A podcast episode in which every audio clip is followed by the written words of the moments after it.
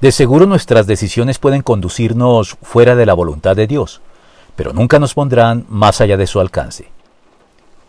Alejarnos abierta o inadvertidamente de Dios es siempre una posibilidad real que todos tenemos delante de nosotros. Esto sucede con mayor facilidad de lo que creemos, pues es la tendencia de nuestra naturaleza caída y tiene lugar cuando decidimos no tomarlo en cuenta como es debido, relegándolo a lugares secundarios en nuestra vida, o peor aún, viviendo como si Él no existiera. Estas actitudes nos ponen por fuera y en contravía con la voluntad de Dios y nos arrojan a la desobediencia a sus preceptos con todas las consecuencias indeseables y dolorosas que esto tiene para nuestra calidad de vida.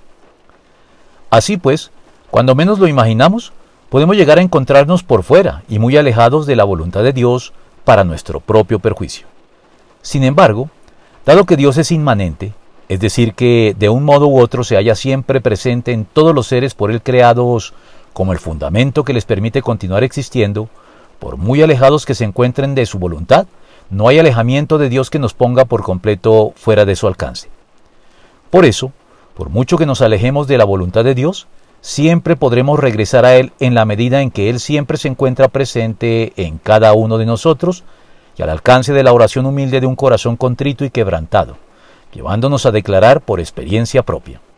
¿A dónde podría alejarme de tu espíritu? ¿A dónde podría huir de tu presencia? Y si dijera que me oculten las tinieblas, ni las tinieblas serían oscuras para ti. Lo mismo son para ti las tinieblas que la luz. Salmo 139 del 7 al 12.